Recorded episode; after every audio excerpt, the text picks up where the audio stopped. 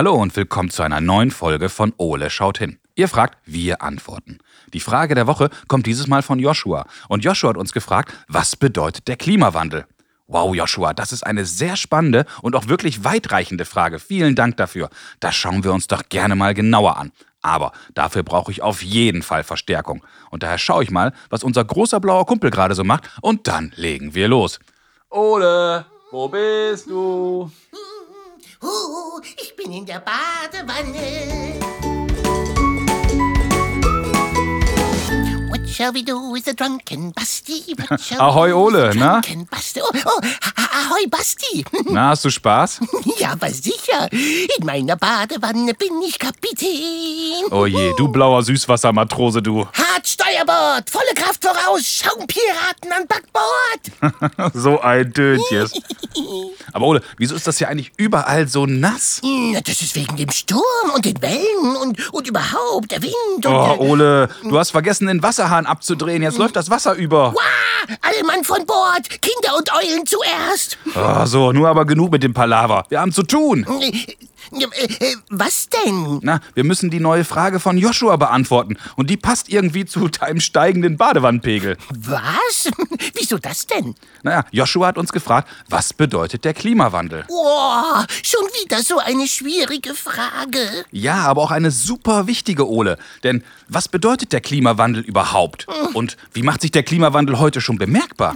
Ja? Ja, und warum ist es schlecht, wenn es wärmer wird? Ja, wieso? Ja, und was können wir beiden als Einzelne überhaupt dagegen tun? Basti, das sind aber wieder viele Fragen auf einmal. Ja, das stimmt. Also, lass uns mal wieder genauer hinschauen. Also, Ole? Ahoi, ihr Seebären! So, Ole, lass uns mit ein paar Grundlagen anfangen. Na denn, man tau. Der Klimawandel hat Auswirkungen auf sämtliche Regionen der Erde. Das Eis der Polarkappen schmilzt ab und der Meeresspiegel steigt. Beispielsweise an der Nordsee. Dort hat sich der Meeresspiegel seit dem Jahr 1900 um 32 Zentimeter erhöht. Manche Strände existieren dort nur noch, weil sie im Frühjahr jedes Mal künstlich aufgeschüttet werden. Ups, das klingt aber gar nicht gut. Absolut. In einigen Regionen kommt es häufiger zu extremen Wetterereignissen und zu zunehmenden Niederschlägen, während anderenorts verstärkt extreme Hitzewellen und Dürren auftreten. Das klingt aber auch gefährlich. Leider. Und so kann es auch vorkommen, dass wir in der einen Woche 40 Zentimeter Schnee bekommen wie im Februar und nachts minus 15 Grad haben und eine Woche später ist alles geschmolzen und tagsüber haben wir auf einmal frühlingshafte 18 Grad. Oh ja, das merke ich dann immer bis in die Flügelspitzen. Uh, Ah ja, stimmt, an dein Gejammer kann ich mich gut erinnern. Manjo. In Süd- und Mitteleuropa, wo wir leben, kommt es mittlerweile häufiger zu Hitzewellen, Waldbränden und Dürren. Das- Das wird ja immer schlimmer. Seit 1880 wird das Wetter erfasst und aufgezeichnet. Und in den vergangenen fünf Jahren gehörten zu den wärmsten Jahren überhaupt. Oh je, Basti, also wenn das so weitergeht, gar nicht gut. Das stimmt. So, Ole, jetzt haben wir ein wenig an der Oberfläche vom Thema gekratzt, aber für Joshuas Frage wird das nicht reichen. Dann gehen wir der Sache jetzt mal auf den Grund. Absolut. Und weißt du, wer uns heute dabei hilft? Nee, keine Ahnung. Wer denn? Sven Plöger ist ein deutscher Meteorologe und Fernsehmoderator und Sven beschäftigt sich sehr intensiv mit dem Wandel unseres Klimas. In seiner SWR-YouTube-Reihe Sven Plögers Klimablick entwirft Sven in neun Folgen seine Vision davon, wie wir es schaffen können, die Veränderung des Erdklimas nicht außer Kontrolle geraten zu lassen. Das klingt spannend. Absolut. Und ich wette, Sven kann uns auch ganz bestimmt bei Joshuas Frage weiterhelfen. Sehr gut. Dann sollten wir. Ihn mal schnell anrufen. Genau. Hallo Sven, schön, dass du Zeit für uns hast. Ja, Bastian, ich grüße dich. Guten Tag. Hi. Ich freue mich sehr. Du, wir haben eine sehr, sehr spannende Frage von Joshua bekommen und er hat uns gefragt, was bedeutet eigentlich der Klimawandel? Sven, wir haben jetzt schon ein bisschen was im Vorfeld Ole und ich besprochen, aber was bedeutet Klimawandel überhaupt? Ja, das ist äh, eine wirklich sehr gute Frage, Joshua. Das hat natürlich damit zu tun, dass man sich erstmal die Frage stellen muss, was was ist Klima überhaupt? Und jetzt kommt gleich ein lustiges Wort. Klima ist die Statistik des Wetters. Und wenn du jetzt denkst, was soll das denn wieder sein? Dann ist das im Grunde der Mittelwert des Wetterablaufs. Also du kannst dir das zum Beispiel bei einer Temperatur vorstellen. Wenn du an deinem Ort wohnst und zeichnest das ganze Jahr über das Wetter auf und schreibst zum Beispiel jeden Tag die Temperaturen hin, dann hast du tatsächlich das Erlebnis, dass du am Ende ja einen Mittelwert bilden kannst. Und dann hast du eine Mitteltemperatur. Und diese Mitteltemperatur kannst du aber nicht nur über deinen Ort machen, sondern du könntest ja jetzt dein ganzes Bundesland, in dem du lebst, dir angucken. und darüber mitteln. Du könntest dir ganz Deutschland angucken und darüber mitteln. Du könntest dir ganz Europa angucken und darüber mitteln. Jetzt kommt natürlich noch ein Satz, hast du schon geahnt. Du kannst dir auch die ganze Welt angucken und darüber mitteln. Und dann hast du zum Beispiel eine durchschnittliche Temperatur. Und dann hast du eine Aussage, über die weltweite Temperatur und damit über das Klima, wenn du einen langen Zeitraum anguckst. Wir Meteorologen, wir gucken über 30 Jahre mindestens. Wow. Dann haben wir nämlich ausreichend viele Daten, um zu wissen, ob es da einen Trend gibt, eine Veränderung gibt. Und genau da kommt das Stichwort Klimawandel mit hinein. Mhm.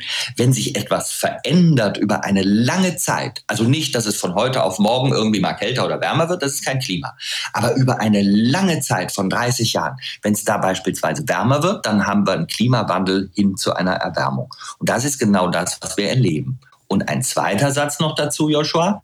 Dieser Klimawandel sorgt nicht nur dafür, dass es wärmer wird auf dieser Erde, sondern er verschiebt auch verschiedene Abläufe. Also ich bin ja jetzt als Meteorologe ganz begeistert von Wetterabläufen. Ich will immer wissen, wo sind die Hochs, wo sind die Tiefs, wo ziehen die hin.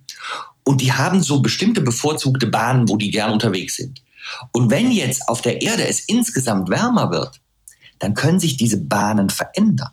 Und wenn jetzt Tiefdruckgebiete plötzlich woanders langziehen, dann bringen sie auch ihren Regen woanders. Oder da, wo sie weg sind, bringen sie keinen Regen mehr. Also sprich, am Ende ist auch die große Frage, wie verändert sich die Vegetation, die Pflanzen, die ja Wasser brauchen, sind plötzlich an neuen Orten mehr Pflanzen und an anderen Orten weniger. Das hängt immer davon ab, wo wir Menschen uns angesiedelt haben. Also du spürst, Klimawandel ist nachher ein riesengroßes Thema, wo ganz viele Sachen voneinander abhängen. Und deswegen ist es für die Wissenschaft so wichtig, genau zu wissen, was sich da tut. Das klingt ja schon, das klingt ja riesengroß. Aber wenn ich jetzt mal einfach bei uns aus dem Fenster gucke, wie macht sich denn der Klimawandel bei uns schon bemerkbar? Und ist es denn überhaupt schlechter, wenn es ein bisschen wärmer wird? Ich meine, dann haben wir längere Zeit kurze Hose an. Das stimmt natürlich im ersten Moment. Wir fahren ja auch äh, gerne in die Wärme in den Urlaub. Also die wenigsten Leute kenne ich, die irgendwie ins Eis fahren und sagen, wow, das ist mein cooler Sommerurlaub. Das heißt, Wärme finden wir erstmal schön. Aber Veränderungen haben natürlich auch weitere Folgen. Also wenn du dir jetzt zum Beispiel ein Land anschaust, was schon sehr warm ist, mhm. und dann wird es noch viel wärmer. Und dann kommt vielleicht neben dieser Wärme noch ganz viel Trockenheit dazu. Dann können möglicherweise die Bauern, die Landwirte dort gar nichts mehr anbauen und die Leute, die da leben, äh, haben praktisch nichts mehr zur Verfügung und müssen alles importieren, teures Geld bezahlen. Und man sieht sehr schnell, dass das dann ein großer Konflikt werden kann. Also Wärme ist immer nicht immer nur gut. Und der zweite Punkt, weil du mich gerade fragtest, wenn man aus dem Fenster guckt, Jetzt ist es immer ein bisschen die Frage, wie alt man so ist. Ich zum Beispiel bin sehr, sehr alt. Ich lebe schon seit 54 Jahren. Ich habe also schon ein paar Jährchen mitgekriegt. Und seit meiner Geburt im Jahr 1967 gab es natürlich ganz viele verschiedene Phasen. Es gab mal heiße Sommer, es gab mal kalte Sommer, es gab tolle eisige Winter, es gab äh, verregnete Winter, die viel zu warm waren. Also das heißt, ich habe in meinem Leben schon ein wildes Hin und Her erlebt. Aber in den letzten Jahren meines Lebens habe ich immer seltener kalte Winter erlebt. Übrigens seltener heißt nicht, dass es keine mehr gibt. Ne? Mhm. Also jetzt zum Beispiel im Februar 2021 war es zehn Tage eiskalt. Das ist kein Widerspruch. Aber insgesamt erlebe ich immer seltener kalte Winter, immer seltener viel Schnee und ich fahre gerne Ski und das finde ich natürlich dann schade.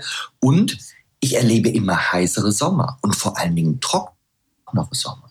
Und das ist der Punkt, woran du auch jetzt merken kannst. Seit dem Jahr 2018 hatten wir viel zu wenig Regen. Und dann sind natürlich die Böden viel zu trocken. Und dann hat es neues Wasser, was nachkommt, auch ganz schwer in die Böden reinzusinken. Du kannst dir das vorstellen, wenn du mal der Mama in der Küche hilfst oder dem Papa, ich weiß ja nicht, wer bei euch kocht, und man, man nimmt sich äh, eine Schale mit Mehl, also man will einen Teig machen, ne? und du hast äh, Mehl und dann schüttest du Milch da drauf. Was passiert? Da ist unten das trockene Mehl und oben ist ein See von Milch und das vermischt sich einfach gar nicht. Und wenn du dir jetzt vorstellst, dieses Mehl wäre praktisch äh, der Boden mhm. und die Milch der Regen, dann würde der Regen oberflächlich auf dem Boden stehen, abfließen und gar nicht in den Boden eindringen. Erst wenn du das Mehl ein bisschen durchknittest, wenn ein bisschen Milch drin ist, also dein Mehl feucht ist, übersetzt also der Boden feucht ist, dann kann auch weitere Milch gut einsinken. Und genau das ist der Punkt. Zu trockene Böden tun sich wahnsinnig schwer, auch wenn es stark regnet, dieses Wasser aufzunehmen. Und das sind alles so Punkte. Du siehst es an den Wäldern, dass sich unser Klima ändert. Mhm. Du hörst immer wieder in den Nachrichten, wie schwierig es ist, auch für die Landwirtschaft beim Anbau, die Themen wie Bewässerung. Das sind alles Themen, die auch verursacht sind durch den Klimawandel. Und kann ich da als Einzelner überhaupt was gegen tun? Jeder kann immer etwas tun. Und das Spannende ist ja, wenn du etwas tust und deine Freunde auch etwas tun und deren Freunde auch etwas tun und nachher ganz viele Menschen etwas tun. Wir sind, die Zahl kannst du dir nicht vorstellen, ich mir übrigens auch nicht, 7,8 Milliarden Menschen. und wenn jeder wenn sich jeder entscheidet, ein bisschen was zu verändern und zu verbessern, dann hast du das in Summe natürlich 7,8 Milliarden Mal. Und das ist dann sehr viel und sehr wirksam. Und das sind so ganz kleine Dinge, die man sich überlegen kann. Wenn du in den Supermarkt äh, gehst, bestimmte Produkte sind einfach besser von der Umwelt her. Und da muss man sich genau angucken, was man hat.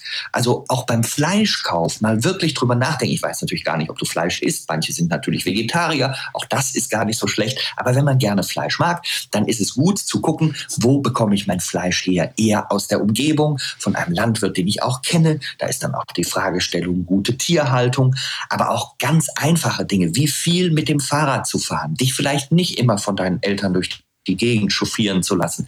Auch mal die Eltern zu fragen, warum ihr Auto eigentlich so wahnsinnig groß sein muss. Also wenn es denn groß ist, ich weiß das ja nicht. Ähm, das ist eine interessante Frage, da musst du mal horchen, was für eine Antwort kommt. Ich will jetzt keinen Familienzank machen, aber manchmal sind die Autos auch viel zu groß. Ähm, dann das ist etwas, was man tatsächlich nachdenken muss. Ihr habt ja alle, wie ich auch, zum Beispiel ein Handy. Und es gibt ja nichts Schöneres, als irgendwelche Videos zu streamen, wie man so schön sagt, also runterzuladen oder Fotos zu gucken. Du darfst aber nie vergessen, bei jedem Runterladen eines Videos das kommt ja irgendwo her. Das Video fliegt ja nicht durch die Luft. Das heißt, da sind große Rechner irgendwo im Betrieb, speichern alles, senden es dir zu und dieser Vorgang braucht wahnsinnig viel Strom. Und am Ende, die Stromerzeugung braucht wieder Energie. Mhm. Und das führt dazu, also Rohstoffe, und das führt dazu, dass der Energieverbrauch streicht steigt. Wenn du jetzt also zum Beispiel mal hingehst und wenn ihr einen Film gucken wollt, dich mit vielen Freunden trefft, also ihr guckt zum Beispiel zu zehn statt alleine, jeder einzeln lädt alles runter, dann habt ihr schon zehnmal den Strom gespart und somit Energie. Oder auch ganz einfache Sachen, auch wieder in der Küche, nicht? wenn du Wasser kochen willst nie einen Topf und dann erst recht gar keinen Deckel drauf, sondern wenn du einen Topf hast, Deckel drauf, mhm. 30 Prozent der Energie wird zurückgehalten oder noch viel besser, einen Wasserkocher nehmen. Also ganz viele kleine Sachen. Ich glaube, Fahrradfahren habe ich schon gesagt, ja. Busfahren, öffentliche Verkehrsmittel, mal zu Fuß gehen. Das ist gar nicht so ungesund, sich zu bewegen. das weiß ich selber. Und ähm, lauter solche Sachen kannst du tun und dann kann man richtig Spaß dran kriegen. Und äh, mach mit deinen Freunden einen Wettbewerb. Wer ist der Beste? Wow, das klingt spannend und vor allen Dingen so einfach. Das heißt wirklich, jeder kann etwas dagegen tun, dass sich die Erde immer weiter erhitzt. Lieber Sven, vielen, vielen Dank so für deine das. Zeit. Das klang total super, das war total spannend. Und ich glaube, Joshua hat jetzt eine ganz genaue Vorstellung davon, was Klimawandel im Großen und für ihn im Kleinen be bedeutet. Vielen Dank für deine Zeit. Ja, das habe ich sehr gern gemacht. Joshua, ich wünsche dir alles Gute und äh, wie sagt man so schön, stets gutes Wetter. Bis dann. also bis bald. Ciao. Ja, tschüss. Wow, Ole, ich finde, wir haben extrem viel von Sven erfahren. Ja, das war sehr spannend. Also, lass uns mal schauen, was wir beide aus dem Telefonat mitgenommen haben. Leg los. Klimawandel bedeutet, dass sich unser durchschnittliches Wetter und alles, was damit ein Klimawandel bedeutet, dass sich unser durchschnittliches Wetter und alles, was damit einhergeht, ändert. Oh ja. Dafür schauen sich die Meteorologen die Wetterdaten einer langen Zeitspanne, also 30 Jahre an, um zu erkennen, wie sich das Wetter genau geändert hat. Mhm.